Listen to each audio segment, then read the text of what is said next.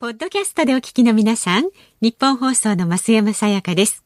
辛坊治郎ズームそこまで言うかは、24時間ご意見対応型のラジオ番組です。辛坊さんへのニュースに関する質問や、今日の放送を聞いての感想、明日の放送で扱ってほしいニュースなど、24時間受け付けています。あなたが番組を聞いたタイミングでメールを送って、感想やご意見をツイッターでつぶやいてください。お待ちしています。3月8日月曜日時刻は午後3時半を回りました FM93 AM1242 ニッポン放送ラジオでお聞きの皆さんこんにちは辛坊治郎ですパソコン、スマートフォンを使って radiko でお聞きの皆さん、そしてポッドキャストでお聞きの皆さん、こんにちは。ニッポン放送の増山さやかです。辛坊治郎ズームそこまで言うか。この番組は月曜日から木曜日まで冒険心あふれる辛坊さんが無邪気な視点で今一番気になる話題を忖度なく語るニュース解説番組です。なんだかものすごく懐かしい感じがします。だってこの有楽町日本放送のスタジオでね、えー、ついたて1枚挟んでですよ。はいはい、まあ昔はついたてもなかったですが、すね、今はまあコロナ感染抑止防止のためにアクリル板が1枚挟まってはおりますが、えー、えー、まあ距離にして2メートル弱の距離で、増山さんと整体してこうやって番組ができるということに なんか何気ない日常が幸せだななんてほら。何気ない日常が幸せだ。そういう歌ありませんか？ありますあります。ありますよね。あれなんていう曲だったっけな？今日のリクエストそれにしよう。思い出してくださいええー、まあそんなこんなでね。えー、本当に久しぶりですよね。先週は何か私がね緊急事態宣言関西が解除されたんで、はい。そうなんですよ。関西はもう先週の月曜日に緊急事態宣言が解除されてるのに、えー、東京1都3県はあと2週間継続ですか？延長しちゃいましたからね。うん。どうなんですかね？どうなんですか？どうなんでしょう？だってさ、うん感染横ばいでしょ、まあ、これだけ少なくなってくりゃ横ばいになりますよ、一気にゼロにならないですよ、そら。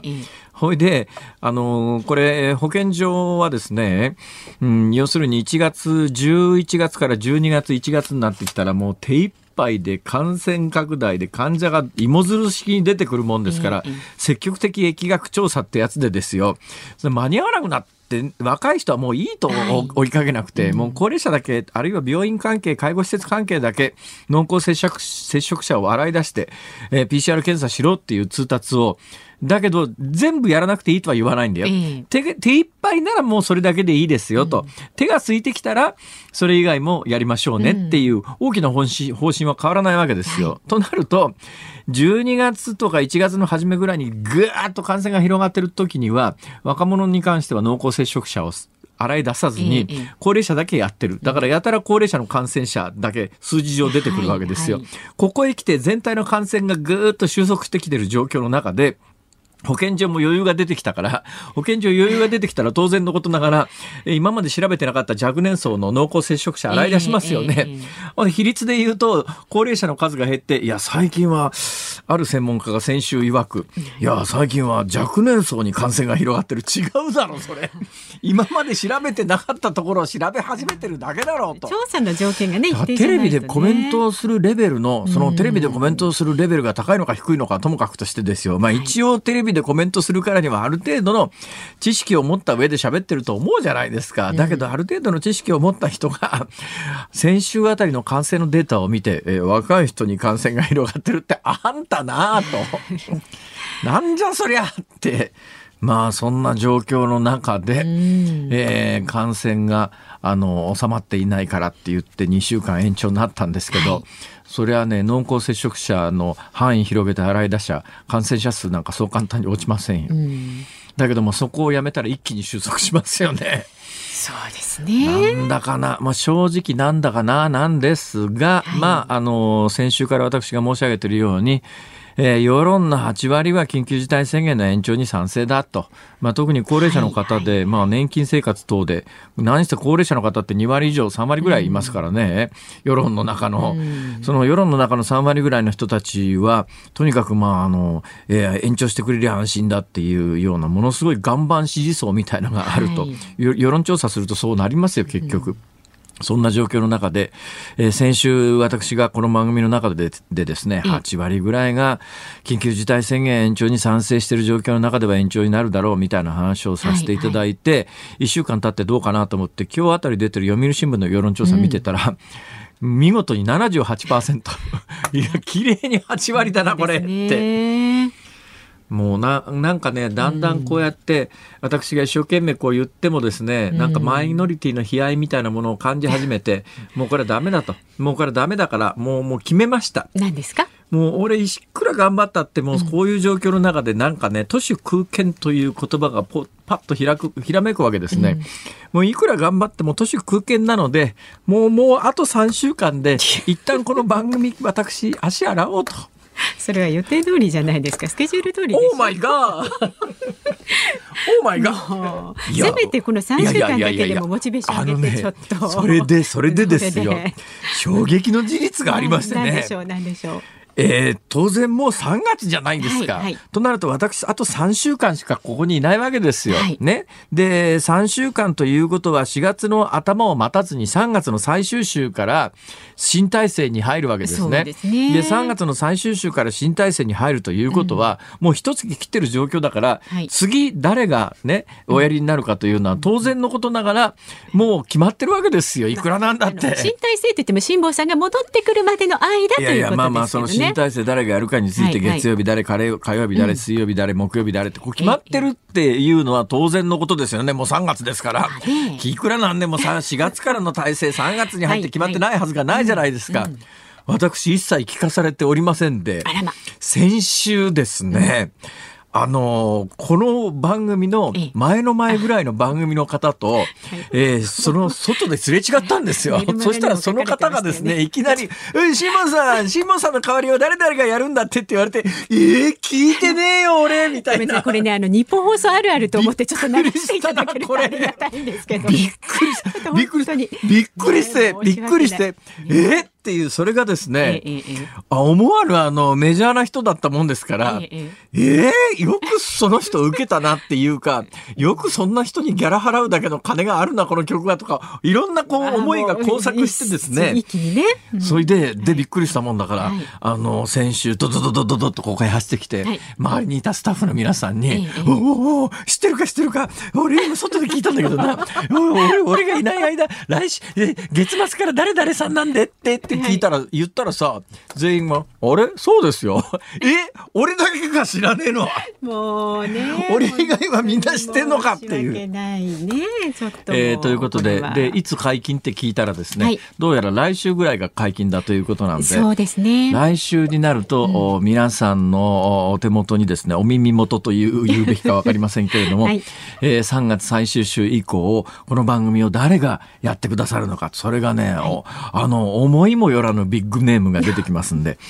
ちょっっと楽しみにしておいてください。それだけ辛坊さんが帰ってくるまで、この場を守るために盤石の体制で、もう、いつ帰ってきてもいいように固めてるんですよ。びっくりしましたよ。はい。うん、え、そこにその人持ってくるみたいな。まさかね。まさか、まさか、そんなに言われて宮田輝だとは思わなかったな。入ってませんけど。え？あれ宮田輝さんは。宮田輝さん入ってない？そうなんです。あ、ごめんなさい。高橋慶三だったから。高橋慶三さんも。え？あれ？高橋慶三さんも入ってない。入ってない。あ、ごめん。はい。A 六輔さんだった。入れたいところなんですけれども、なんともね。A さんじゃない。えー、違います。あれ野坂昭之だったかな。それもかなり難しいかと思われますけれども。そうですか。えー、え ー、そうですか。無茶言いますよね。相変わらずなんか久々でなんか感動です。私もこの久々な感じ。あれ、あれ、あ、先週、そういえば内田君っていう、なんか、新人のね、ちょっと聞いていいですか？アナウンス室長、聞いていいですか？あの内田君を取った理由は何ですか？え、それは私に言われても私だけあの、あれではないので。いやいやあのねこの曲にこの曲の男性アナで多分いないタイプだよね。ああ、なんかすごくちゃんとした人ですよね。ちゃんとはちゃんとした子だよね。まあ、ぶっちゃけまあもう年齢が離れてるから子って言ってごめんなさいねなんだけど、ちゃんとした子だなっていうのが、もう素朴な印象ですよ。なんかね、真面目にこうきちんと勉強したしたタイプのね。あのまあ多分中学校高校時代に、えー、女性関係ってそんな荒れた生活はしてなさそうな感じがするんだよね。誰が荒れた生活してそうなんですいや例えば飯田君なんか、うん、ね中学校高校ぐらいにすごい女性関係で、荒れた生活を望んでいたけどできなかったっていうタイプじゃないですか。すね、結果同じしてないっていう、ね、そうそう。だけど内田君は、はい、そもそもその荒れた生活をおそらく望んでいなかっただろうっていう。そうなんですかね。飯田君は結果的にできなかったと。かわいそうにそんな。ちゃんと立派な今こう家庭を築いて、あのそうですね。さんは素晴らしいですよ。よかったよかった。充実してて。本当にもう増山さんむちゃくちゃ言うんだから びっくりだよ。言ってないですよ。ぼちぼちいきますか？そうですね。ついついなんか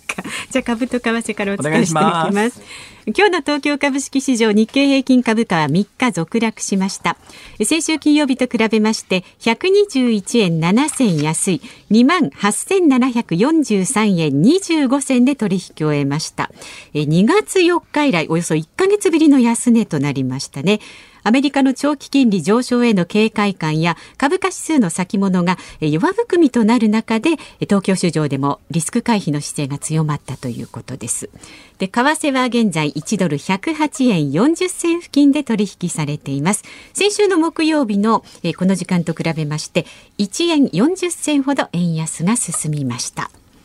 さあ、辛坊治郎ズームそこまで言うか。この後は週末のニュースを振り返るズームフラッシュです。4時台には評論家の石平さんをスタジオにお招きいたしまして中国の全人代について伺います。で今日の日本放送は1日まるっと SDGs ステーションをお送りしています。5時10分頃には昭和女子大学グローバルビジネス学部ビジネスデザイン学科専任講師の長谷真紀子さんにまちづくりにおける SDGs が果たす役割について伺います。番組ではラジオの前のあなたからのご意見お待ちしています。メールは zoom zoom アットマーク 1242.com 番組を聞いての感想をツイッターでもつぶやいてください。ハッシュタグ漢字で辛坊治郎、カタカナでズーム、ハッシュタグ辛坊治郎ズームでつぶやいてください。お待ちしています。ニッポン放送辛坊治郎ズームそこまで言うか。このコーナーでは辛坊さんが独自の視点でニュースを解説します。まずは先週末から今日にかけてのニュースを1分間で紹介するズームフラッシュです。総務省の幹部らに接待を行っていた放送事業会社の東北新社が4年前に外国資本の出資比率が20%を上回り放送法に違反していた疑いがあることが分かりました。読売新聞が今月5日から7日に実施した全国世論調査によりますと政府が東京都など1都3県の緊急事態宣言を2週間延長したことについて評価すると答えた人は78%でした。EU 欧州連合は供給の遅れが問題となっているイギリスのアストラゼネカの新型コロナワクチンをめぐりアメリカで製造されたワクチンの EU 向けの輸出を認めるよう働きかける方針だとイギリスのフィナンシャル・タイムズが報じました。アメリカのメディアアクシオスは7日バイデン大統領が4月中にも菅総理大臣をホワイトハウスに招待して首脳会談を行う方向で調整していると報じました。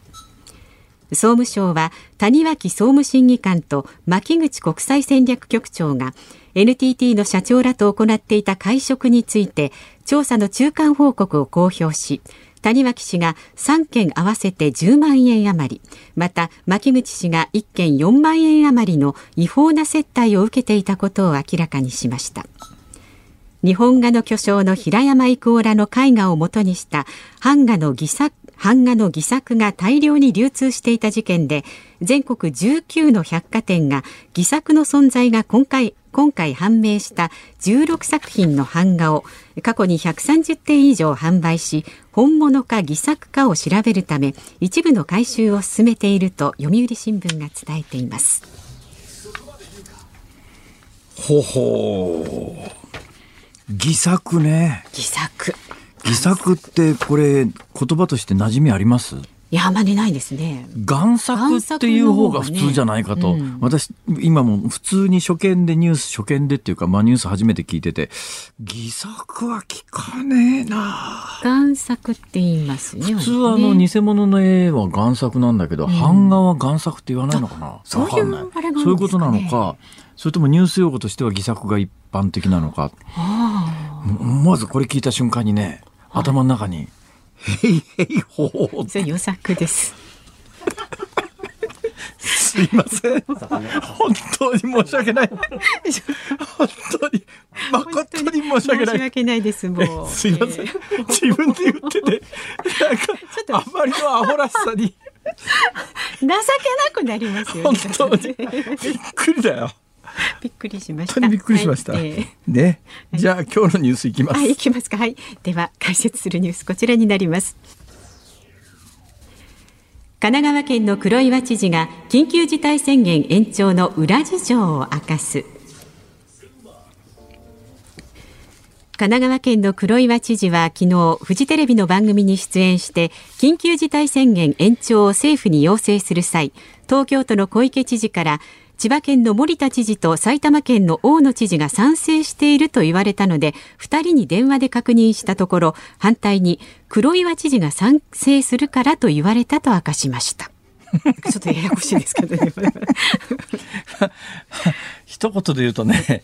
まあもうこれ結論を言ってしまうとね、ええ、子供かあんたらはっていう。思いました。子供かっていうのが素朴なところですね。はい、で私あのちょっと個人的にですね神奈川県知事のあまりあの批判悪口は言いたくないんですよ。なんで神奈川県知事の批判悪口を言いたくないかというと、はい、何の悪気もなかったんですけれども、うん、とあるあの志らくさんの番組に出た時ですよ。はい、たまさか黒岩さんがあの知事として生中継でゲストに。ね。であの時もかわいそうによかわいそうに本当は東京都知事に出てほしかったんだけど、東京都知事ってえー、まあ大きな声では言いづらいですがっていうか誰でもそうなんだけど出て絶対得しないよなと思ったら出ないわけですよ、マスコミって。はい、基本的にマスコミどう利用するかっていうのは政治家にとって、うん、極めて大きなあのファクターでありますから、ね、政権維持するためにとか自分の支持率上げるためにとかって政治家は当然考えますよね、うん、政治家ってやっぱりあの次の選挙で勝たないとただの人になっちゃいますから選挙で勝ち抜くためにはどうするかっていうとやっぱり支持を落としたくないし人気だってあげたいと思いますよね。はい。で、前回私がその番組に出た時には、緊急事態宣言が出された直後ぐらいかな、あのいわゆる第3波のその前後だと思うんですが、はい、そのタイミングでその番組としては某東京都知事に 某じゃねえだろって出演のオファーをかけたところが、見事に断られて、多分あのその知事さんは出ても得しないと、うん、このタイミングで出て聞いたらスタジオに辛抱がいると どうせろくなことにならないんでやめとこうと。やめとこうと、うん、で拒否をされたらしいですわ、はい、えー、事情を聞いたらで黒岩さんに「すいません」って言ったら「はいはい」って言って出てきてくれたって言うんですよ。えーうん、その事情を聞いててですね私だから全く嫌がらせするつもりもなく素朴に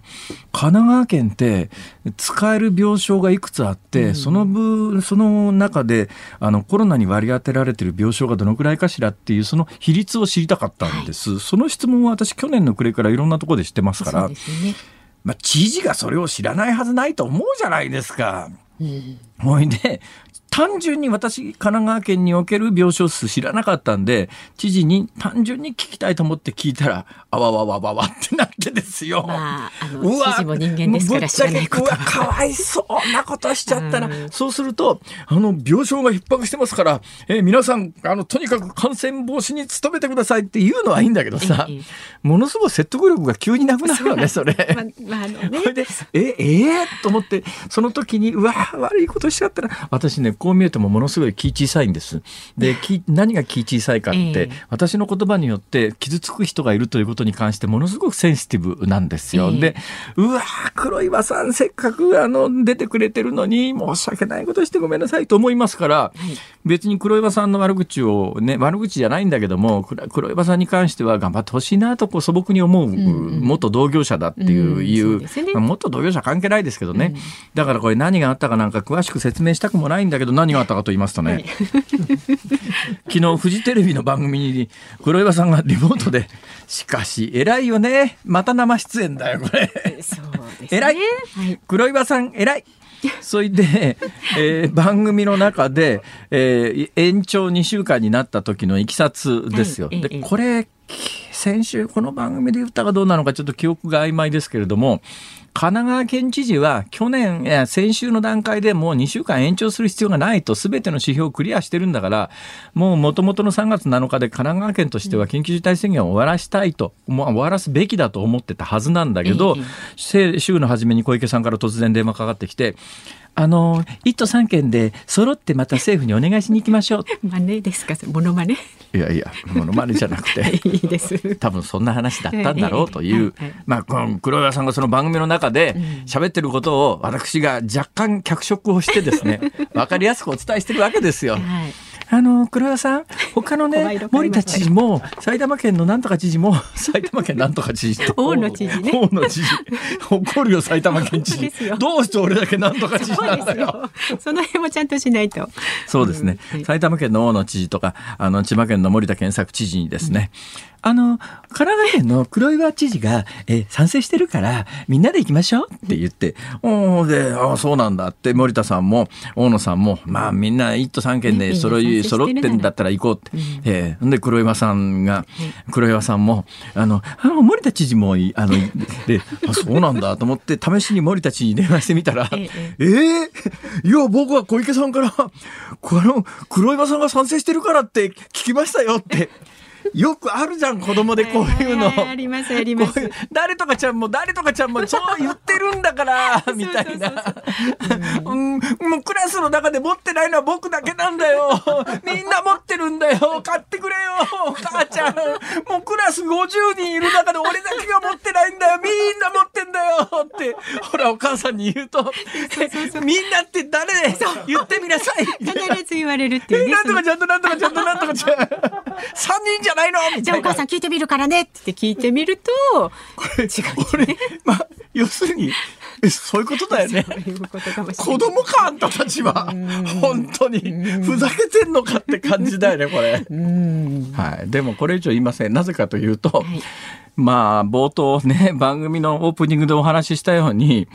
78%の人が緊急事態宣言の延長に賛成してると。先週の段階で、先週月曜日日本経済新聞が伝えたところによると、やっぱりほぼ同じ数字ですね。8割の人が緊急事態宣言延長に賛成してるという世論がある中では、これいくら言ったって、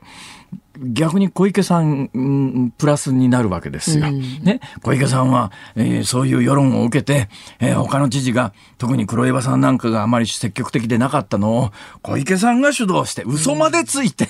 うん 詐術まで使って詐欺的手法で。そこまで言ってしまうとどうかと思いますけど。そうじゃん。だってだって本人誰もいいあのみんなっていいいいって、ねね、だから、うん、うん、本当にみんな持ってるのがどうなの？お母さん確かめるわよみたいなほら。そうそうそう。その論理ですよね。まあね。ちょっとね。大丈夫かなこの国は。本当に。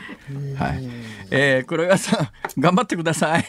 エールをはい、はい、悪意はないですよ全然 常に悪意はないです。そうなんです。僕悪意はないんです。はい、単純素朴にそう思うだけなんです。以上ズームオンでした。え？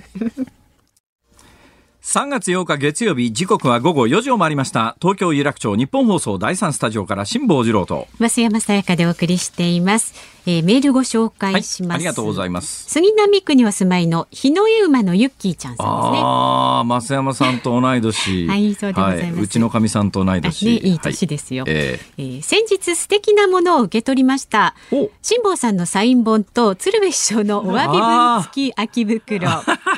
ありましたね。恐縮です。ありがとうございます、えー、人生でこんなに変なものを欲しいと思い応募したのは初めてです。いや、まさかあの応募してくださるとは思いませんでした。ありがとうございました。で届いたものを改めて見ると、ほら食べたらゴミは捨てると言いながらポイントゴミ箱に行きそうなものでいつか私が捨ててしまうのではないかとドキドキしてしまい。確かにそうですね。食べ終わった後の、まあ縦横7センチ7センチぐらいの、はい、えー、プラスチックの袋ですね。ポリ袋ですか。うんうん、ちっちゃいお菓子、の袋ですね。そこに、えー、ボールペンで鶴瓶さんの、えー、辛坊さんごめんなさいの一言が書いてある辛坊さんのお菓子食べちゃいましたっていうね紙袋なんですが。いや まあでもそうですね。あああいうのを収集してらっしゃるほら森永拓郎さん拓郎さんとかね、えー、森永拓郎さんに高値で売りつけるという手はあったいやいやいいじゃないですか。この方なんてもう家族で盛り上がって今年の運使ってしまったのではないかと大丈夫ですよ。大丈夫です。大丈夫です。もう逆に運をチャージしたぐらいなもんですから。はい、そうですよ、えー、ご安心ください、ね、あれで家族でこうやって盛り上がっていただけるなら本当に。本当ですね。ありがたいですね。よかったです。ありがたいです。はい。それだったら私もその辺のものにいろいろこう落書きして。私のこう使い終わった私ね我ながらね、はい、こう毎日毎日こう喋りながら、えー、机の上のこの A4 版の紙にいろいろこう進行表があるやつに落書きするじゃないですか。それもねものすごい勢いで落書きするんですが、はい、毎日毎日あの各図案が違うんですよ。確かに、ね、見事に違うんです。同じ図案はないんです。結構ね細かいなんか絵を描いてますよね。絵っていうか幾何学模様みたいな、ね、全部集めといたら売れるんじゃないかなこれ。とか古典とかできるんじゃないですか？古典古典。古典、もう今日は古典古典ですね。なんか、ネタが全部。いや、あのね、あの違うんですよ。久しぶりにね、松山さんとあの2メートルの距離で対面ができてね、ねちょっと興奮状態なんです。ごめんなさいね。すいません。はい。いやえー、番組では。もうあと3週間とは思えないの、これ。本当ですよ。ちょっと全力投球でお願いします。ラジオの前のあなたからの意見も。肩も、ね、腕も折れよと、腕も折れよと。これ知ってる、江川さんのね、江川卓さんのね、素晴らしい発言でね、はいはい、あの、よくあの、腕も折れよと投げるっていう言い方あるじゃないですか、うん、プロ野球の選手。うんあのね、よく言われるんですよ。あのね、いつも手抜きしてると、全力で投げろと、腕も折れよと投げろって言われるんだけど、本当に腕が折れたらどうしてくれんのって、江川さんはおっしゃったんですね、かつて。いい言葉じゃないですか。そうなんです。だからね、全力投球しろは簡単なんですよ、言うのは。ね、だけど、本当に全力投球して、今日で燃え尽きたらどうしてくれるんですか？そうです、そうです。確かに。まだあと3週間持たさなきゃいけないわけですから。持たさなきゃいけない今日なんかオープニングのテーマで喋ろうと思ってたことが本番の5秒前まで全然違うこと考えてたんですよ。本番5秒前まで今日はですね、あの、やっと、欲しいものを見つけたんです私。なんかいい話買いたい買いたいもの、はいはいはい、最近何にも買いたいものがなくてですね。うん、何にも買いたいものがないつまんないじゃないですか、はいはいはい、でなんか買いたいものなんないかなと思ってたら昨日ようやく見つけたんですね。ちょっと聞きたいです、ね、聞きたいですか？わ、うん、かりましたこれから3週間かけてお話をさせていただきます。伝つけるほど、まあ、ハードル上がってますからね、かなりね、聞いてる方のね。ああ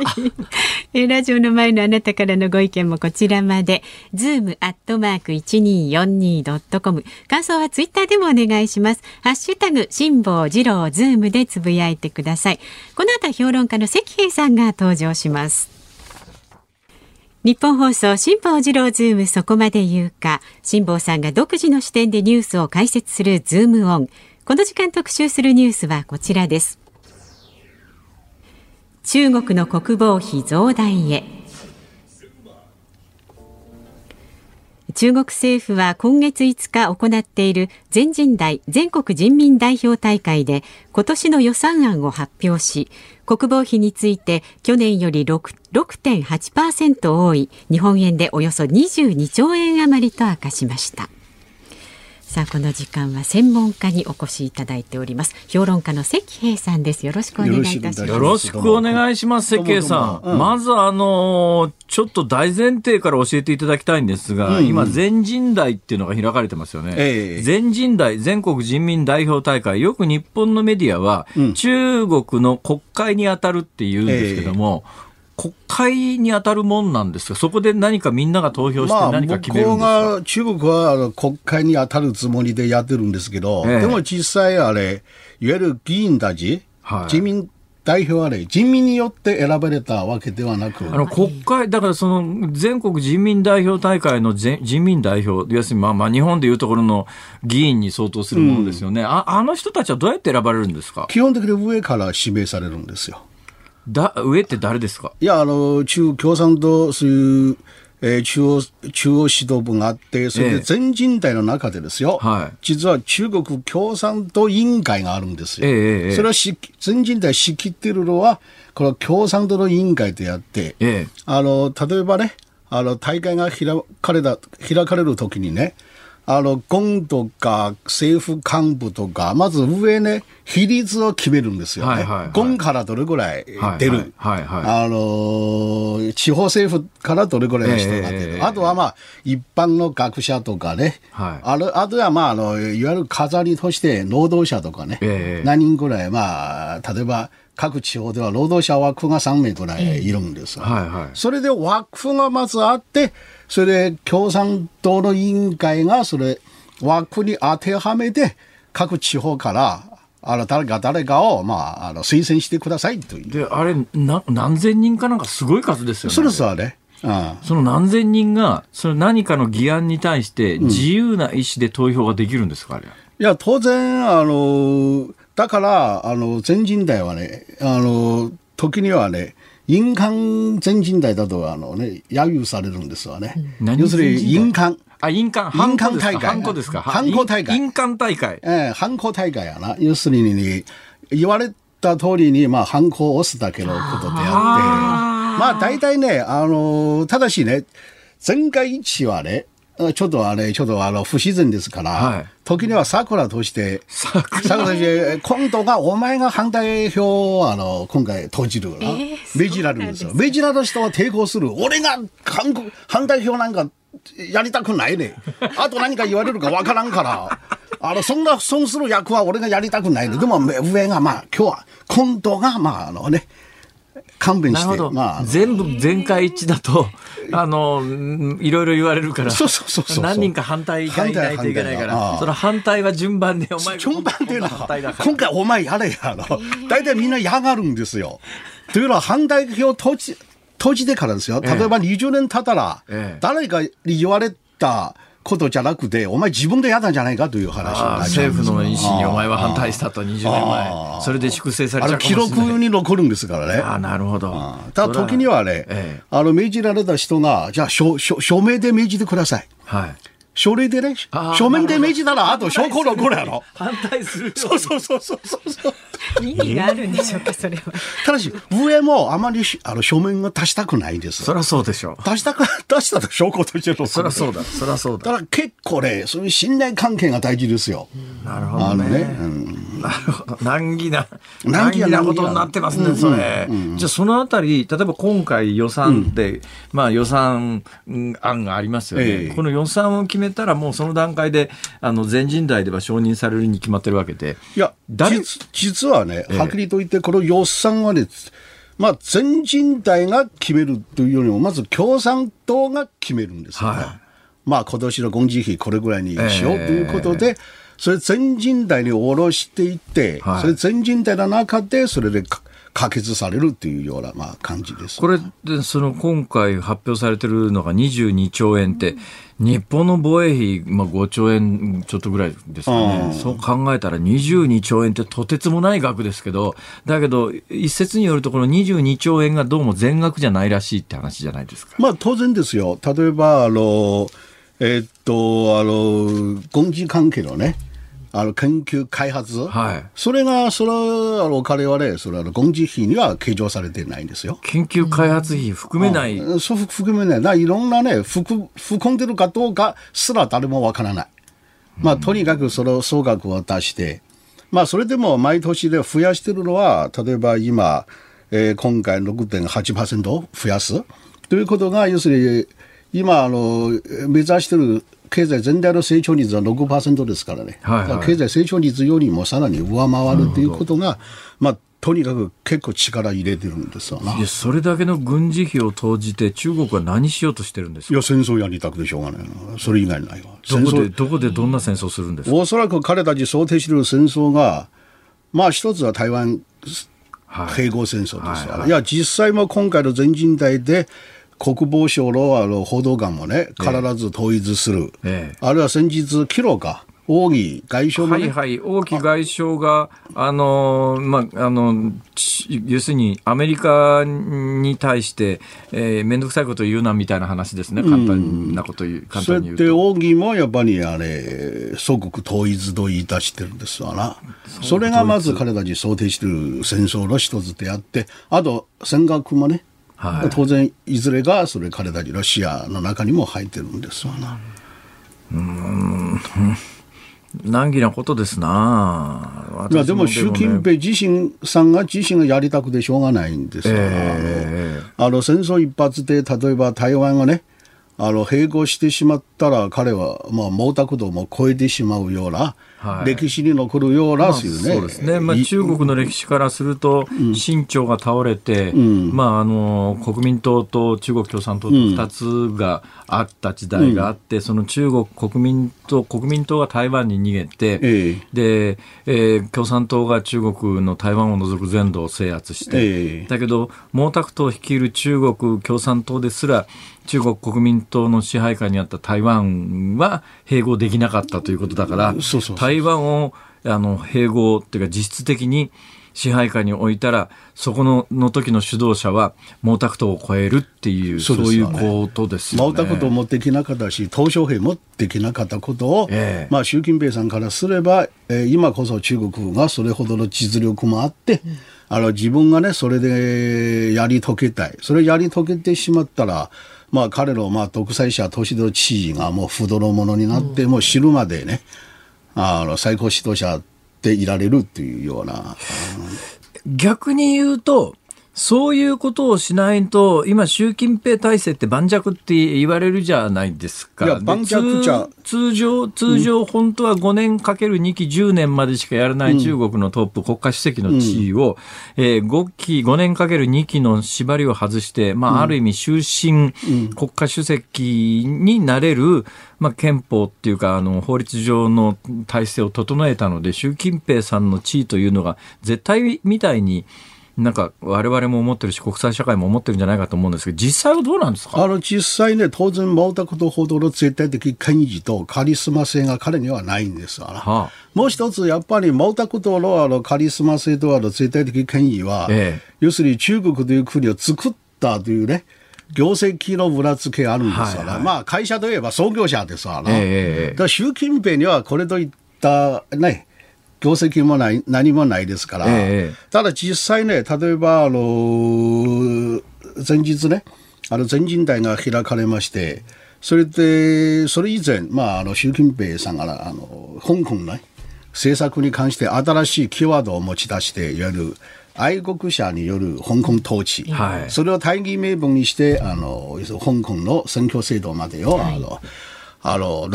まあ、要するに彼たちの思うままにね、直していくということ。ええ、要するに今これ、愛国者による香港統治が、習近平政権のまあ一種の合言葉、看板になってるんですけど、はい、しかし李克強首相はね、ええ、あの全人代の政府報告の中でですよ、ええ、あの見事にね、この愛国者による香港統治という言葉を無視したんですよ。あらま。わざと無視したんですよ。うんどうどうどういうことなんですか、それ？どういうことかというと、まあ、要するに習近平がこの愛国者、はい、いろいろ香港統治を持ち出して、えー、今、中央政府の、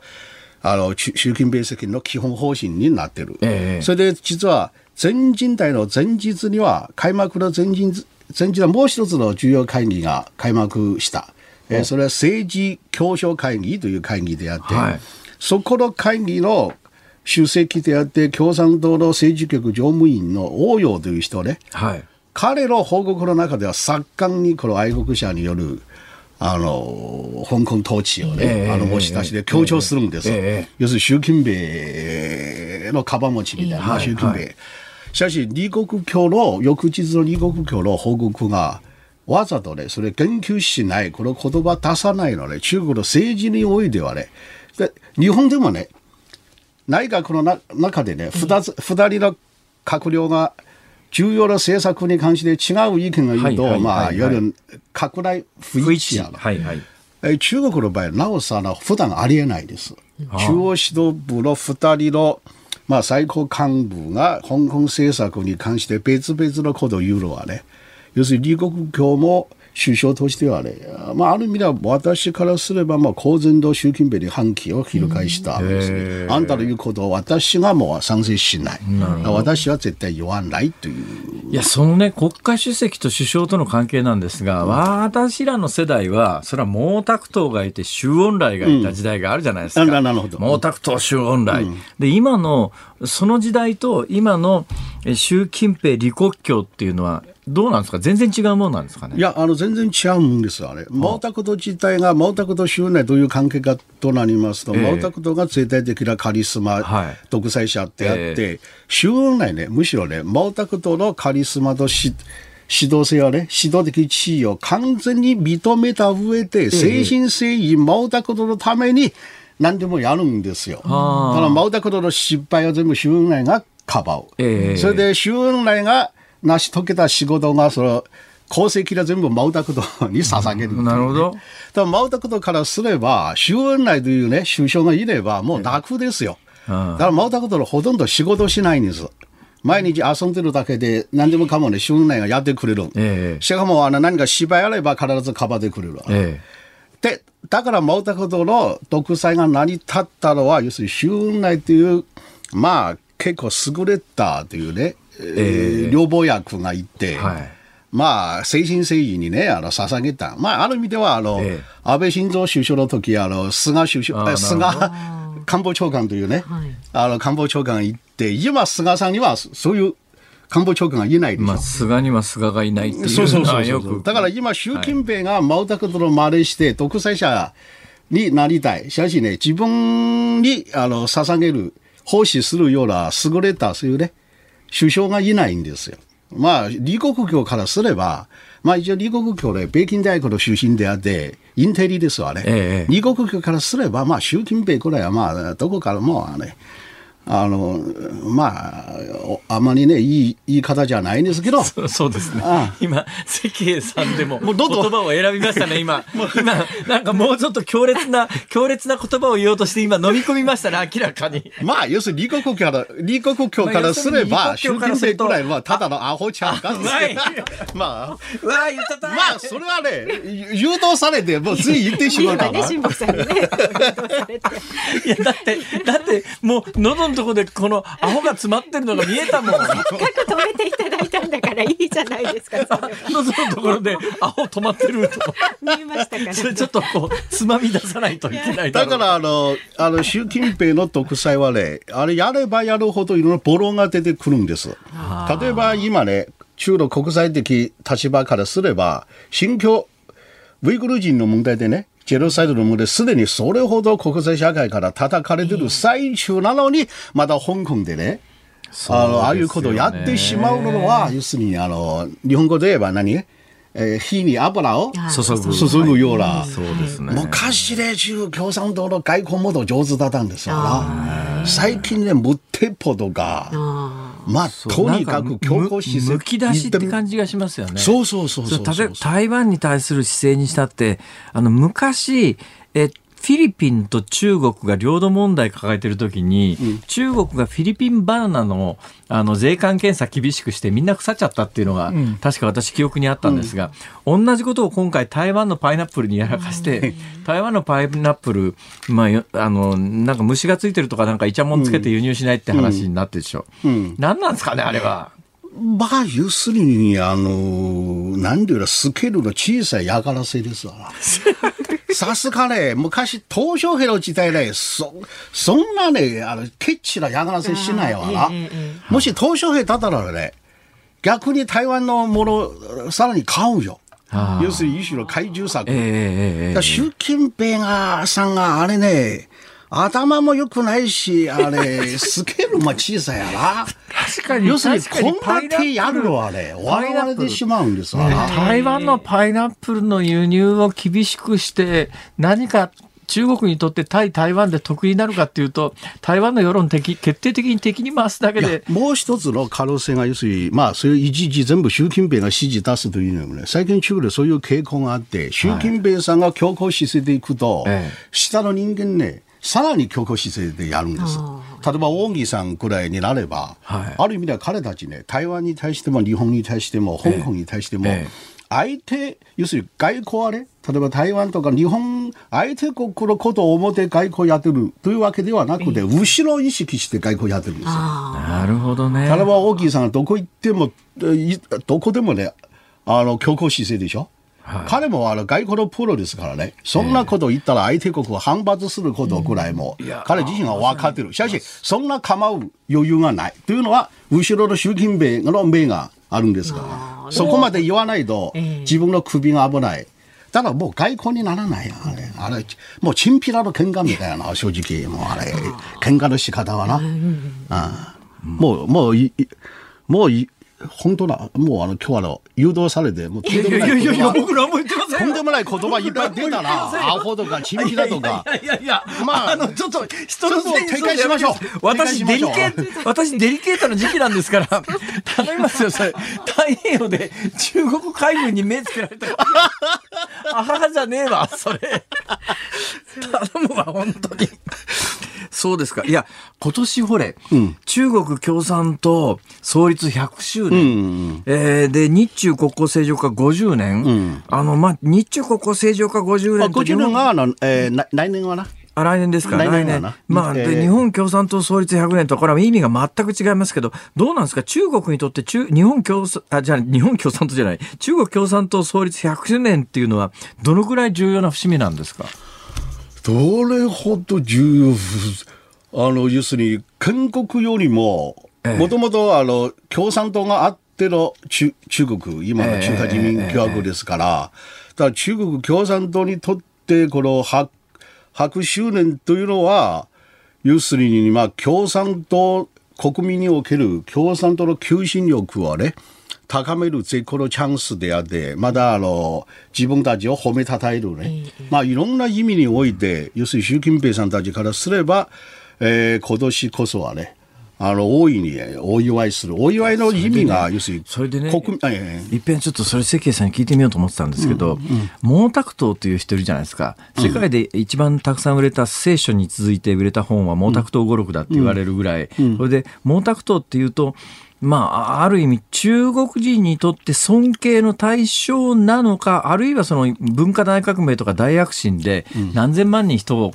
殺してるわけ。じゃないですか、うんうん、どういう存在なんですかね？あのはっきりと言って毛沢東が知るまでですよ、ええ、ああいう中国国内でね情報操作、はいの中でですよ、ほとんどの国民がね、ええ、もう毛沢東に対して絶対的に存在として崇拝してた時代あったんですよ。神に近い神に、神に、神に。はい、わ私が子供の時代がもう毛沢東といえば、毛沢東は誰も言わないの。毛主席ですよ。なるほど。あの、神様のように、我々も例えば、小学、小学校から高校まで毎日ね、授業の始まる前にみんな一、一斉にね、起立して毛沢東の肖像に対して、えー、あの、礼拝する、礼拝しなければならない。今はどうなんですか？ただし、それで、鄧小平の時代になると、彼がまあ、あのやったすごい、まあ、やり遂げたもう悪事はね、はいはい、まあ、あの、大変なこといろいろ暴露されて、ええ、文化大学でね、あれほど安倍教官の自国が出現して、それで多くの中国人は彼を、まあ、悪魔のように思うようになるんですけど、しかしね、やっぱり今でも、特に手相のね、あの、庶民たちが、はいはい、やっぱり今、逆にね、貧富の格差、東証平の時代になって、経済成長に従って貧富の格差が生じると、ええ、みんなね、低層の人々が毛沢東時代懐かしくなってくるんです。というのは毛沢東時代ね、確かに中国が貧乏だったんです。しかし、あれね、貧乏というのはみんなが貧乏ならばみんな幸せだと思ったんです。わかるわかる。わかるいや、そのあたりも含めてですね、うん、まだまだちょっと聞きたいことがありますから、うん、あの、ぜひよろしくお願いします。わかりました。またまあ、ぜひ今回また太平洋からまた、いやいやそれちょっと、質問 してください。中国海軍が。今日は評論家の関平さんにお越しいただきました。どうもありがとうございました。はい、どうもありがとうございました。はい、どうも。ニッポン放送がお送りしています辛坊治郎ズームそこまで言うかこのコーナーでは今日は SDGs について特集しますニッポン放送は今年の1月、フジテレビ、BS 富士とともに国際社会共通の目標であります SDGs、持続可能な開発目標について考えるプロジェクト、楽しくアクション SDGs を発足しました。で、このプロジェクトでは、キャンペーンアンバサダーのファーストサマーウイカさんとともに、この地球で暮らし続けるために見直すべきことは何なのかなどを考えて伝えていきます。でニッポン放送はこのプロジェクトの一環として国連が定めた今日3月8日の国際女性デー先ほどニュースにもありましたけれどもねこの国際女性デーを一日まるっと SDGs ステーションとして各番組を通しまして SDGs について今何ができるのかを考えます。お昼にはね、ゴーリカやめさんもパーソナリティでね、えー、紹介してくれていましたけれども、このズームでは専門家の方にまちづくりにおける SDGs が果たす役割についてお伺いします。今日は昭和女子大学グローバルビジネス学部ビジネスデザイン学科専任講師の長谷真紀子さんと電話がつながっています長谷さんどうぞよろしくお願いしますあ、長屋です。よろしくお願いします。よろしくお願いいたします。えー、基本的に、あの、よくは聞くんだけれども、よく分かっていないっていうのが正直なところなんですけど、SDGs って要するに何なんですか、そうですね、SDGs っていうのはあの本当皆さん聞いたことあると言葉だけね聞くことがあると思うんですけれども Sustainable Development Goals というのの略語で、まあ、日本語では持続可能な開発目標というふうに訳されてます。で、2015年に国連で採択された、まあ、2030年までに世界でこうなってたら、こうなってたらいいよねっていう17個の目標から成り立っている、えっ、ー、と、まあ、国際目標になります。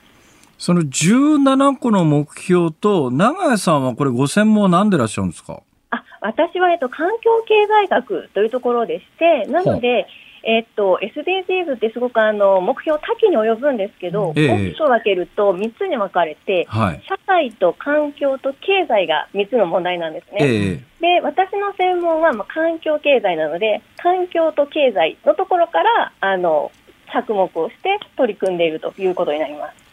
普段はどんな研究をしてらっしゃるんですか？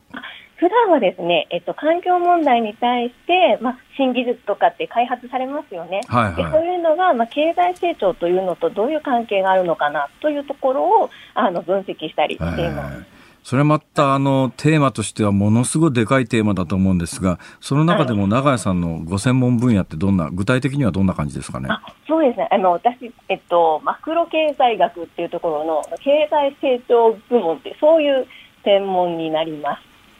またこれまた これまた これまた難しいですね。ちょっと抽象的な話になるんですが、まあ、ええ、今までってこう結構環境問題と経済って、まあ、両立しないんじゃないかっていう視点がやっぱりあのねねねあのあまあそうですね。大体あの、ね、日本のイメージでいうと環境にいいっていうと値段が高いっていう、そうそうですよね。やっぱなんか事前活動じゃないかみたいな、はいはい、そういうニュアンスが大きかったんですけども、えー、まあ、それがいや、えっと、やっぱりもう環境問題っていうのはもう次のビジネスの、まあ、ビジネスチャンスとなってるんだよと。経済成長をこう牽引するあの力になってくるんじゃないかっていうような研究ですね。なるほど。はい、で長谷さん、まあ、長谷さん、まあ、女性でいらっしゃいますが、はい、どうなんですかね、今日まあ世界国際女性デーということなんですけれども、はい、その研究していらっしゃる分野と女性、うん女性問題ってまたちょっと違うんでしょうけれども、うん、役割というか、そのあたりいかがですか？うん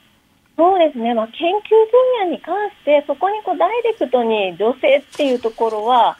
正直あまり関係ないかなというふうに個人的には思っていて、えー、でまあ、環境問題というのはもう女性も男性も関係ないので、なのでごめんなさい、ごめんなさい、はい、途中で全然違うちゃちゃ入れてごめんなさいなんです。なんですが、はい、あの全体的に標準語なんですが、時々関西弁が混じりますね。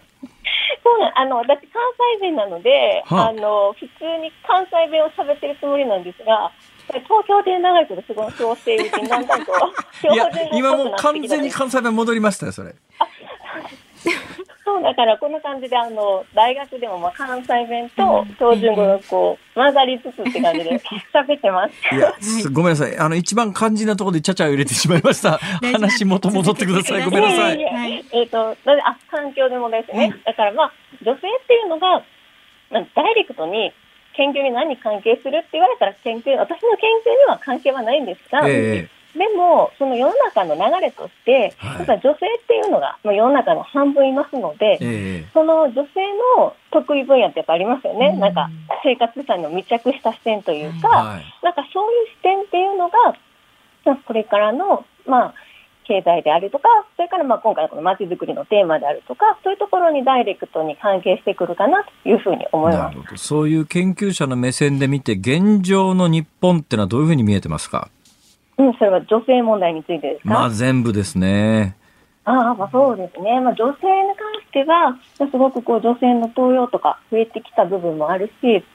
すごく時代は変わってきたなと思います。で、まあ、環境問題に関しても、はいあの、それこそこう、私が最初の20年ぐらい前学生が、学生時代で最初に話を聞いた頃は、まだまだこう、環境っていうのはまだまだこう、自然活動っぽい空気感が漂っていたけれど、えー、もう今回は今国家戦略で中心話題になってきましたよね。はい、まあ、そういうふうに、まあ、すごくこう社会全体が大きく変動しているなというふうに感じています。あのえー、いきなり多分ねこれ打ち合わせ全くなしでものすごく答えにくい質問をしますけども、はい、えー、環境問題ですよね。環境と言ってこう頭にふっと浮かんだのは小泉進次郎さんなんですが、はい、小泉小泉進次郎さんなんかはどういうふうに見えてるわけですか？ああ私はあの小泉大臣はそんなにもちろん面識もありませんしあれなんですけれどもまああのまあ、環境っていうところにフォーカスを当てる、こういう点では、まあ、あの、ご活躍していただきたいなというふうに思います。いや、いや、うまいところ、うまいところにボールを投げたというか、先生さすがです。はい。先生さすがです。どうなんですかね、日本で一番大きな環境問題って何なんですかね、今ね。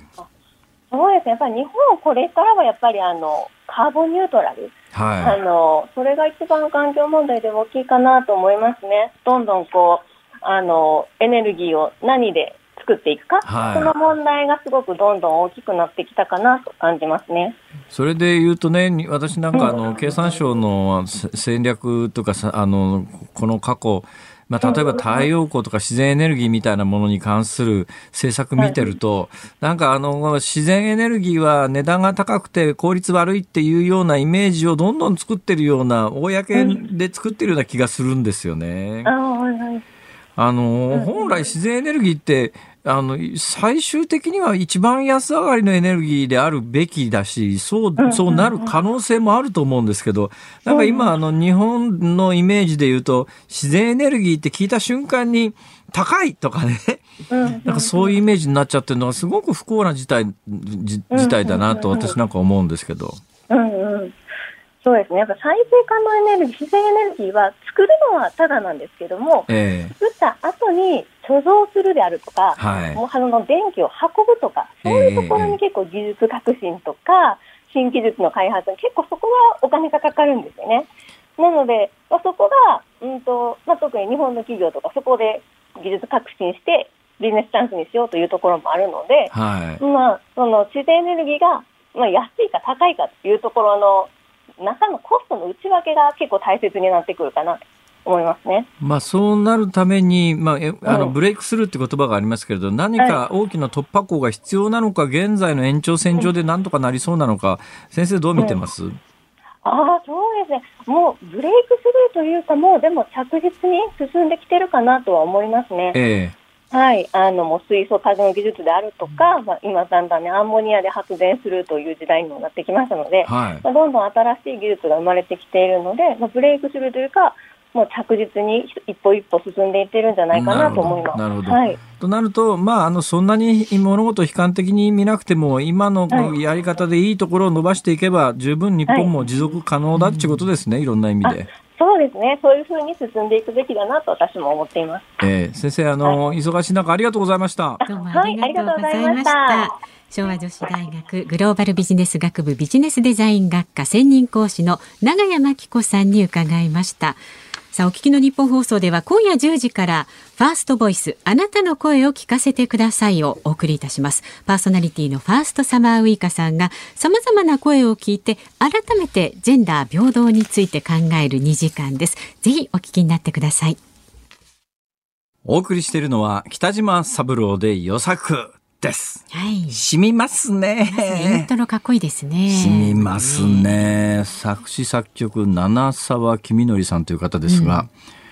他に作詞作曲した曲が今ネットで調べてても見当たらない。あ、そうですこの曲しかないんじゃないの。まあ他に活動はいろいろしてらっしゃる方ですけれども。えええ音楽で、まあ、ヒットした曲っていうとこれ一曲みたいな感じみたいですね、えー、どうやら、素晴らしい曲ですよ。いやびっくりしました、うん、え偽作。あ予作ですね。すいません、はい、さあお聞きの日本放送。この後は健康あるあるワンダフを挟みましてショーアップスポーツです。で明日の朝6時からの飯田浩二の OK 工事アップ。今週はですね飯田アナウンサー東北各地をね取材して現地からね声をお伝えしてるんですよ。飯田君スタジオにいないんだ。そうなんです。もうすでにじゃああの東日本そうですそうです。いろいろ回ってね取材しています。ねで明日は宮城県女川町から震災から10年経った今の生の声をお伝えします。福島県双葉町の原子力災害伝承館を取材した模様もお届けいたします。あ双葉町原子力災害伝承館、はい、行ったな。あそうですか。はい、うん、私も今週えー、木曜日3月11日の当日はね、はいえー、被災地からの生中継ということになりますけれども、ね、えー、まあいろんなことをまた思い出す週ではありますけどね、うんうん、やっぱ忘れちゃいけないことたくさんありますよ。すね、はい、しっかりとお伝えしてまいりますが、はい、えー、ちなみに明日は？はですね、我々辛坊治郎ズームそこまで言うかはですね、マイクロソフトにサイバー攻撃相次ぐサイバーテロに対するセキュリティ対策に迫ります。ゲストが IT ジャーナリストの三上洋さんです。あ、三上洋さん。はい、何度かねもうご出演いただいてますよ。ちょっと有利な携帯電話とか教えてくれないかな。それ関係ない人？いやそういうこともあの詳しいと思いますよ。そうですか。うん、えじゃああのそういう身近な話題もね 明日いろいろ聞いてみたいと思います。はい、てなことでございまして辛坊治郎ズームそこまで言うかここまでの相手は辛坊治郎と増山さやかでした。でした。